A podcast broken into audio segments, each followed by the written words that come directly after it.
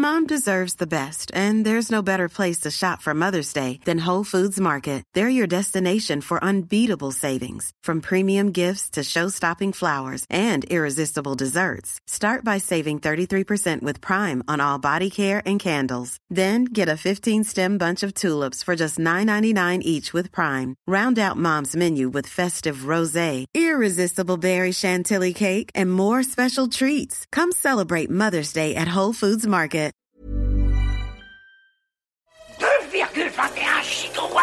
Mon Dieu Recherche, scanner. Fred, qu'est-ce que tu fais dans cette tenue? Chut, Jamy, je mène une enquête. Alors ça, c'est très tordu, mais bougrement intelligent. Sixième Science, un podcast 20 minutes et science et avenir. Voilà une maladie qu'on préférerait oublier. En France, 900 000 personnes souffrent d'Alzheimer et 225 000 nouveaux cas sont diagnostiqués chaque année, sans que les traitements médicaux n'y puissent grand-chose.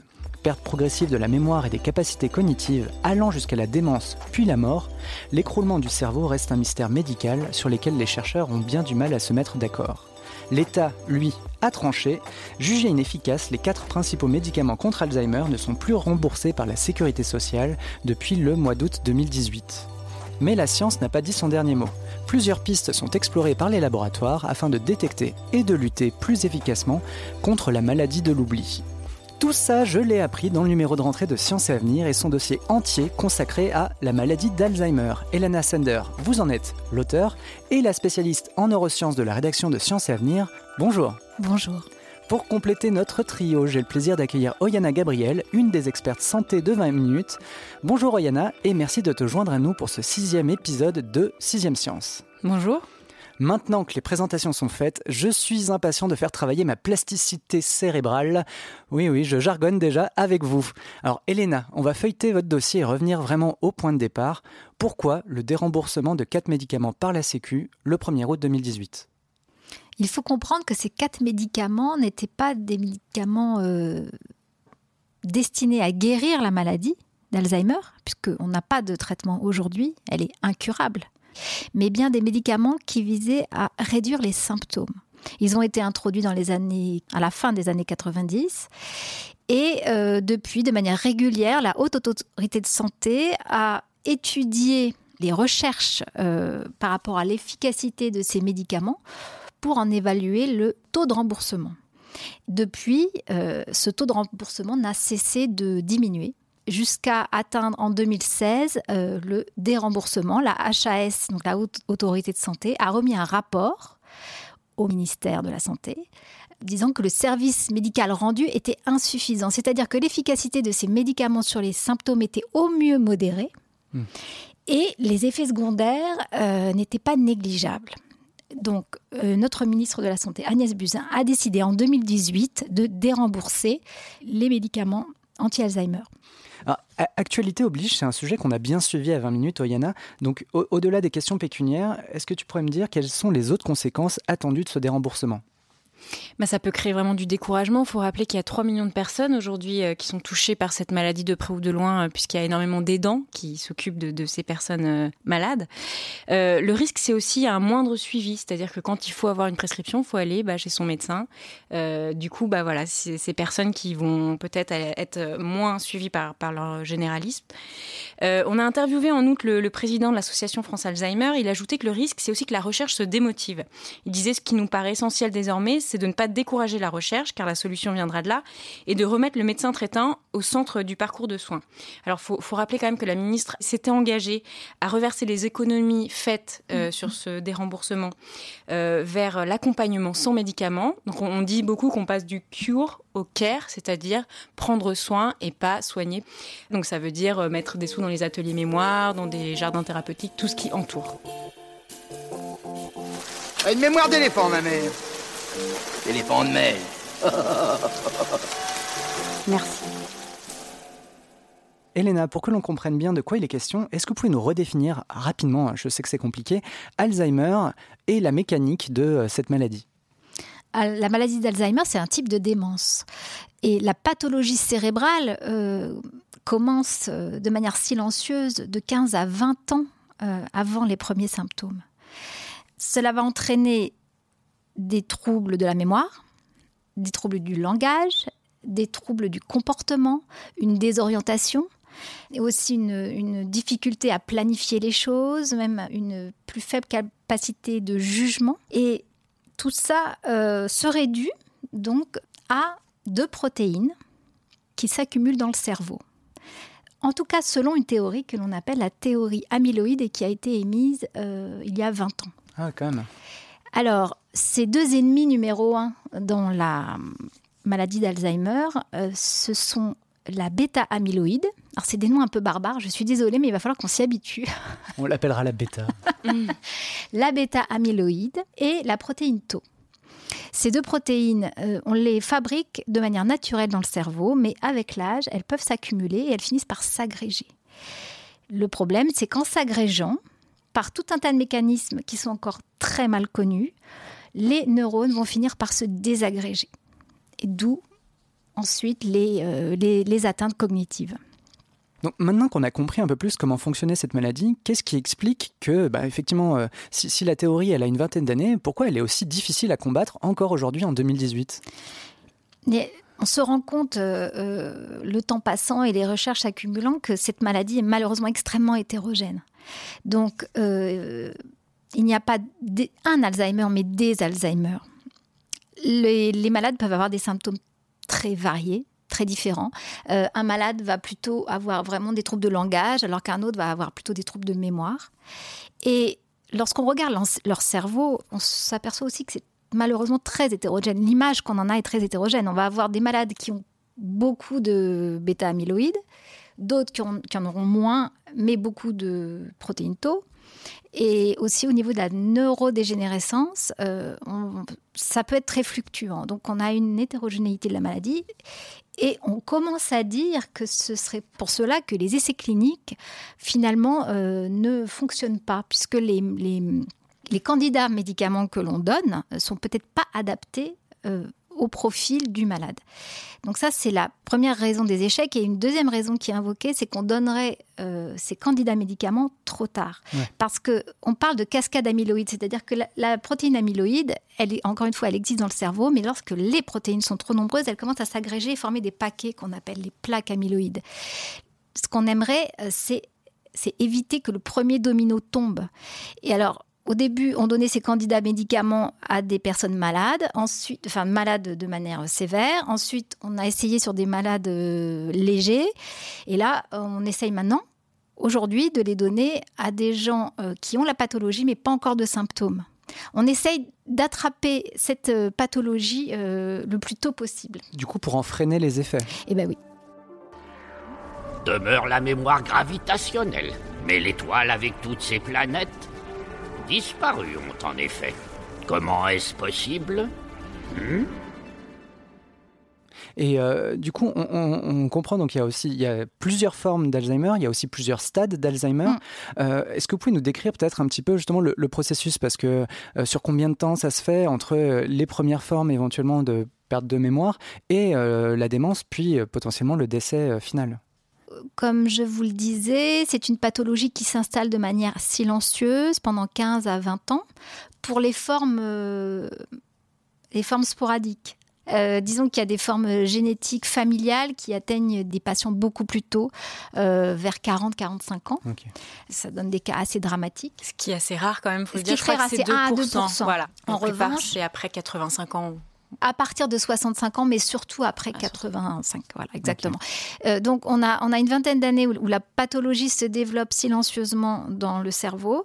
Ensuite, on va avoir euh, les, les, premiers symptômes, donc, euh, comme je disais, des, peut-être des troubles de mémoire, des troubles de, de, des repères spatio-temporels, mais qui vont s'installer de manière très lente. Alors, encore une fois, c'est hétérogène, donc ça dépend des gens.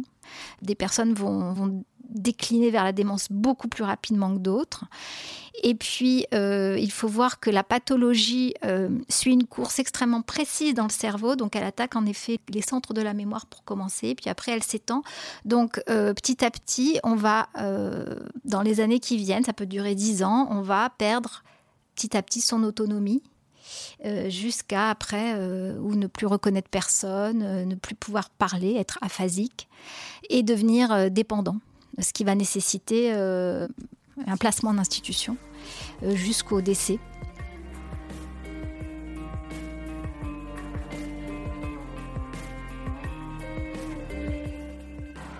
Bon, j'ai bien conscience que ce n'est pas très globe hein, ce qu'on vous raconte, mais je vais encore enfoncer le clou parce que, bah, en réalité, c'est la cause euh, d'Alzheimer qui est vraiment problématique parce qu'on ne sait pas vraiment d'où la maladie peut venir. C'est bien ça, Elena? Oui, depuis 20 ans, les, chercheurs se sont concentrés sur la piste amyloïde puisque ça, ça avait l'air assez simple au départ. Donc ils se sont concentrés, et les industriels aussi d'ailleurs, ils se sont concentrés sur cette piste amyloïde. Et puis en cours de route, comme ça ne marchait pas très bien, une partie des chercheurs euh, se sont mis sur la piste de la protéine tau. Bon, mais les essais cliniques n'étant pas concluants, aujourd'hui, disons depuis 5 ans, euh, s'ouvrent de nouvelles pistes. Donc euh, j'ai cru lire donc que cette, cette piste un peu phare, c'était celle de l'inflammation cérébrale. C'est bien ça? Oui, absolument. Alors, elle n'est pas antinomique avec la piste amyloïde. C'est simplement euh, ce qu'on découvre aujourd'hui, c'est que cette protéine amyloïde que l'on déteste, que l'on n'aimerait ne pas avoir et qu'elle ne s'accumule pas, en fait, on la, on la, on la fabrique tous parce qu'elle peut être tout à fait utile. Et elle est utile dans quel cas? C'est que lorsque des agents pathogènes pénètrent notre cerveau, la protéine amyloïde est sécrétée par les neurones elle englobe un agent pathogène, par exemple, et à ce moment-là, le système immunitaire du cerveau vient débarrasser le cerveau de, l'agent pathogène. Donc, la protéine amyloïde est plutôt protectrice. Sauf le problème, c'est quand le cerveau est extrêmement, extrêmement euh, agressé, il se met à produire beaucoup de protéines amyloïdes. En tout cas, c'est ce que dit cette théorie inflammatoire. Cela génère euh, une activation trop élevée du système immunitaire. Ça crée une inflammation dans le cerveau. Et le système immunitaire cérébral, qu'on appelle la microglie, finit par se retourner contre le cerveau et commence à attaquer les neurones. C'est en tout cas la nouvelle théorie inflammatoire. Ok. Et donc effectivement, c'est en attaquant les neurones donc que les gens se retrouvent à perdre la mémoire. ce genre de- Selon cette théorie. Mais tout le monde n'est pas d'accord. Et vous, là, affreux Je vous ignore, je vous chasse de ma mémoire. Je vous balai. Je, je crois que les gens travaillent ensemble. C'est-à-dire qu'encore une fois, ces, pistes ne sont, pas, euh, ne sont pas antinomiques, elles sont complémentaires. Et il y a fort à parier d'ailleurs que les, que les futurs traitements, euh, euh, il n'existera pas un médicament, il existera probablement un cocktail de médicaments pour attaquer la pathologie sur plusieurs fronts, le front de l'inflammation, le front d'amyloïde, le front de taux, etc. Oyana, concernant ce désaccord, tu voulais rajouter quelque chose? Oui, parce qu'au au sein du milieu médical, il y a vraiment des, débats aujourd'hui. Il y a certains euh, médecins, des neuros qui, disent qu'il y a une vraie maladie à combattre. Il y a d'autres euh, d'autres médecins qui disent que c'est juste le vieillissement de la population qui fait que certaines personnes voilà, euh, développent une démence. Il y a notamment le professeur Saint-Jean qui, a écrit un livre, sorti un livre qui a fait grand bruit. Donc on sent bien que même au niveau des médecins, il n'y a, pas d'accord pour le moment en tout cas. Oui, oui, il y a eu un grand débat euh, suite au, au- au livre du professeur euh, Saint-Jean que l'on a interviewé dans Sciences et Avenir pour euh, connaître le fin mot de l'histoire, Oui. puisqu'il avait quand même titré Alzheimer le grand leurre. Alors après, il a précisé sa pensée parce que lui, il disait Alzheimer n'existe pas, ce qui était assez provocateur et ce qui a fait bondir ses collègues médecins et les chercheurs. Ce qu'il ne voudrait pas, c'est qu'on pense que le déclin cognitif n'arrive qu'aux Alzheimer et que tous les fonds et tous les financements euh, se concentrent juste sur ces malades. Et, et il préfère parler de déclin cognitif général plutôt que de maladie d'Alzheimer pour que le problème du vieillissement de la population et du vieillissement du, du cerveau soit mis sur la table et que tout le monde s'en occupe. Ouais, c'est un... plus une un question peu, sociétale. Ouais, exactement. Alors, je vais remettre un petit peu le sujet euh, sur la table, plutôt de la recherche, hein, parce que c'était vraiment de ça dont il était question dans ce dossier. Euh, c'est qu'on on aurait même trouvé le virus de l'herpès chez les malades d'Alzheimer. Alors, alors, la, la vraie question, c'est que si on parle de virus, est-ce que euh, on pourrait demain vacciner contre Alzheimer? C'est une, euh, c'est une piste. Et en effet, euh, 1400, plus de 1400 cerveaux post-mortem ont été analysés par des chercheurs américains. Euh, certains étaient malades, d'autres non. Et on s'est aperçu que dans les cerveaux malades, on avait une recrudescence du virus de l'herpès. Alors attention, ce n'est pas le virus de l'herpès de type 1 ou 2 euh, Qu'on connaît, euh. L'herpès génital ou buccal, c'est un, un herpès de type 6 ou 7. Donc c'est un autre. Alors ne commencez pas à être paniqué si vous avez un herpès. Et Encore une fois, cette piste virale est intéressante parce qu'elle rejoint la piste inflammatoire, puisque ce que ça veut dire, c'est que le virus est présent dans le cerveau de ces malades. Donc potentiellement, il a pu euh, générer une inflammation au niveau du cerveau. Donc c'est lui l'agent pathogène qui aurait enclenché la mécanique euh, immunitaire euh. Oui, et ça pourrait être un des agents pathogènes parce qu'il il y en a peut-être d'autres. Ok. Tu veux que je te raconte un souvenir? Un souvenir Oh oui. Oh, laisse tomber, tu te fous de ma gueule Oh non, je me fous pas de votre gueule, jamais de la vie. Euh, alors effectivement, au-delà du vaccin, il y a une autre bonne nouvelle. Hein. Enfin, en tout cas, je, je, je mets peut-être la charrue avant les bœufs. C'est, j'ai vu en, en, ligne des articles qui parlaient de détecter la maladie d'Alzheimer grâce à un simple examen oculaire. Est-ce que c'est du sérieux? C'est très sérieux. On a découvert chez la souris, pour commencer, que cette fameuse bêta-amyloïde, lorsqu'elle commence à s'agréger, elle s'agrège d'abord dans la rétine avant de s'agréger dans le cerveau. Et lorsqu'on marque cette euh, bêta-amyloïde avec un agent de fluorescence, comme la curcumine par exemple, et qu'avec un rétinographe, on regarde au fond des rétines, donc c'est un, appareil photo de la rétine, hein, grosso modo. Et lorsqu'on, avec un rétinographe, on fait un examen de la rétine, on se rend compte qu'on voit les dépôts de la, des dépôts de bêta-amyloïde dans la rétine euh, chez des patients qui vont déclencher un Alzheimer. Donc ça, ça a été, ça a été démontré. Donc peut-être que cela deviendra un examen de routine. Après, moi, je, vous retourne la question détecter très tôt, très bien, mais pourquoi faire? Ouais. C'est quand même une question assez fondamentale. Pour l'instant, on est vraiment en droit de se demander à quoi ça servirait, par exemple, de faire un dépistage, parce que c'est une, une, une, méthode très peu coûteuse de faire un dépistage aujourd'hui, à quoi ça servirait. C'est une question ouverte hein, et mmh. éthique euh, qui est sur la table.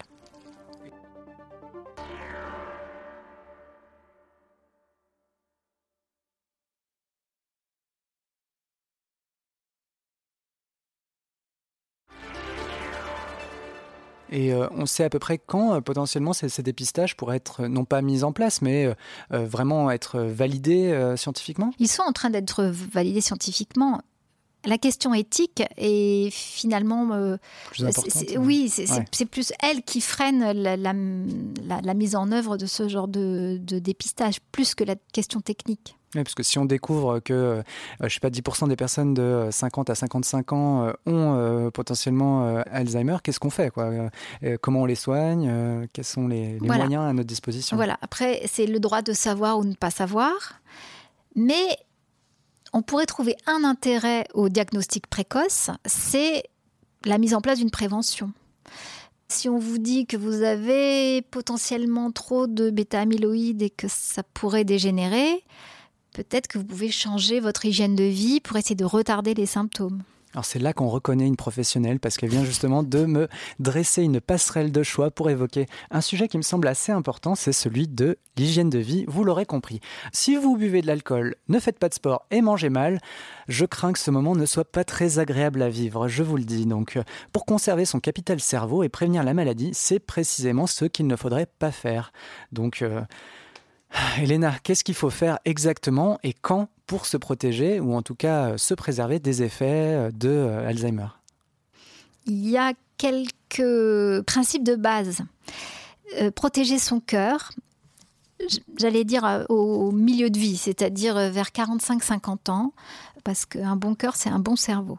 Ça lui permet d'être bien oxygéné. Donc, ça veut dire surveiller l'hypertension, surveiller le diabète, euh, arrêter de fumer. La, cigarette est notée partout comme un des facteurs de risque vraiment importants. Réduire euh, au maximum l'alcool. Ça, c'est pour le cœur. Mais ça, c'est pour avoir une bonne santé euh, cardiovasculaire. Ensuite, une fois qu'on a, disons, réduit les facteurs de risque au niveau cérébral, il faut essayer de l'entretenir, son cerveau. Parce que la très bonne nouvelle, c'est que notre cerveau, il est plastique. Donc, si certaines zones sont abîmées, les neurones vont pouvoir essayer de trouver d'autres chemins pour euh, accomplir ces fonctions. Et on aurait ce qu'on appelle une réserve cognitive, c'est-à-dire que plus on fait marcher son cerveau, plus nos neurones sont capables d'aller faire des nouvelles connexions. Et ça s'entretient une réserve cognitive. Ça s'entretient à tout âge. Alors comment? Il bah, faut stimuler.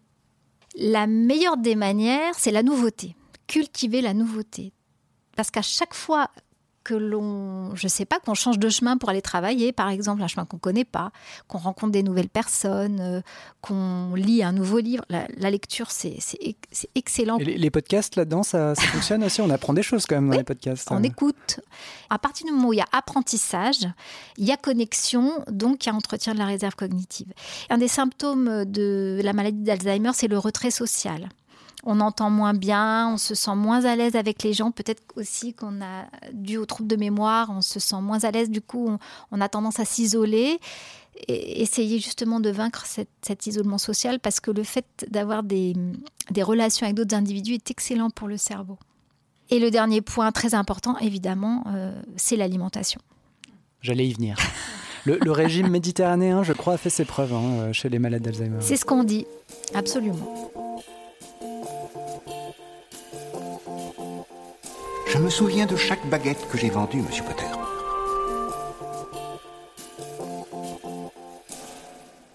Alors, le régime méditerranéen, vous devez avoir dans votre assiette un maximum de fruits et légumes, des céréales complètes, des graines et noix, et puis favoriser les huiles végétales, moins de viande rouge, plus de poisson. Et moins de produits lactés, je crois, moins de lait. Et oui, alors on cite souvent plutôt le lait de brebis, lait de chèvre, moins à de conseiller plutôt. Donc, à conseiller.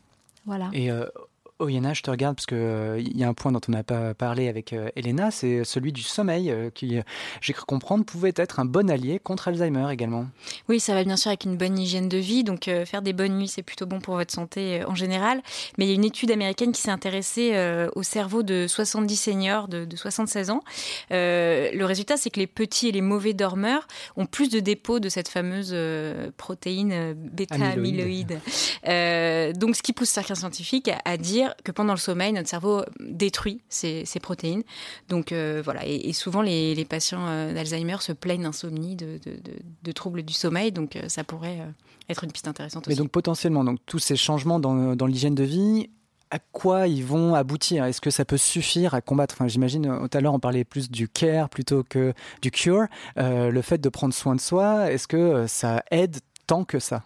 Alors, c'est difficile d'être euh, hyper affirmatif. Aujourd'hui, on l'a vu, les, scientifiques euh, tâtonnent encore. Mais en tout cas, il y a plusieurs études qui montrent que Alzheimer serait en train de reculer. Alors, je m'explique. Euh, évidemment, le nombre de patients augmente parce que la population vieillit. Mais en proportion, la maladie baisse, ce qui est quand même une bonne nouvelle. On aurait aujourd'hui 20-25% d'Alzheimer en moins chez les gens âgés de, 85 ans par rapport aux années 90. Donc, voilà, les projections qui nous disaient que ça allait exploser bah, sont peut-être à revoir elles aussi. Donc ça, c'est justement parce que les gens prennent plus soin d'eux, peut-être. C'est la, c'est la preuve que la prévention fonctionne. Et aujourd'hui, comme on n'a pas de médicaments, eh bien, c'est notre seul atout. vous l'aurez compris, hein, la note de fin est plutôt positive, elle est encourageante même. Donc il faut faire du sport, il faut manger sainement, ne pas trop picoler, ne pas trop fumer. Donc ça fait beaucoup de contraintes, mais euh, les effets sont plutôt là euh, à l'arrivée. Donc euh, entre les avancées de la science et une hygiène de vie de plus en plus saine, j'ai l'impression qu'il y a une lueur d'espoir hein, qui, subsiste au bout du tunnel. Seulement, alors on l'a évoqué pendant toute cette émission, c'est plutôt la prudence et la patience qui seront de rigueur. En tout cas, j'ai l'impression d'y voir plus clair sur la situation sanitaire française au sujet d'Alzheimer, les mécanismes connus de la maladie et surtout les façons de la combattre. Elena Sender, je rappelle que vous êtes, entre autres choses, la spécialiste en neurosciences de la rédaction de Sciences et Avenir. Merci beaucoup. Merci. Oyana, tu fais partie du tandem de spécialistes santé de 20 minutes. Merci également d'avoir relevé le défi. Merci. Quant à vous, on espère que cette émission a fait suer vos neurones. On vous donne rendez-vous chez votre libraire si vous voulez en savoir un petit peu plus ou dans un petit mois dans le prochain épisode de 6ème Science. N'hésitez pas à faire un tour sur notre page iTunes pour entretenir votre plasticité cérébrale en nous laissant quelques étoiles. Si vous avez des commentaires ou des questions, vous pouvez également nous écrire à audio at 20minutes.fr. Le 20 est en chiffres et minutes avec un S. A très bientôt et n'oubliez pas, on envoie de la science dans tous les sens. Dieu Recherche, scanner. Fred, qu'est-ce que tu fais dans cette tenue? Chut, Jamy, je mène une enquête. Alors ça, c'est très tordu, mais bougrement intelligent. Sixième Science, un podcast 20 minutes et science et avenir.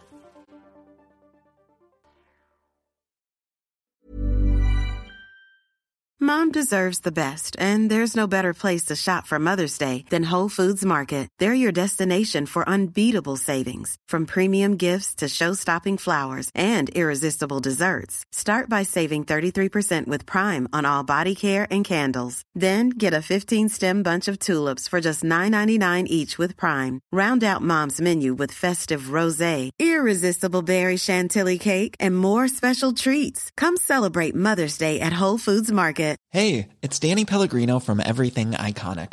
Ready to upgrade your style game without blowing your budget? Check out Quince. They've got all the good stuff shirts and polos, activewear, and fine leather goods, all at 50 to 80% less than other high end brands. And the best part? They're all about safe, ethical, and responsible manufacturing.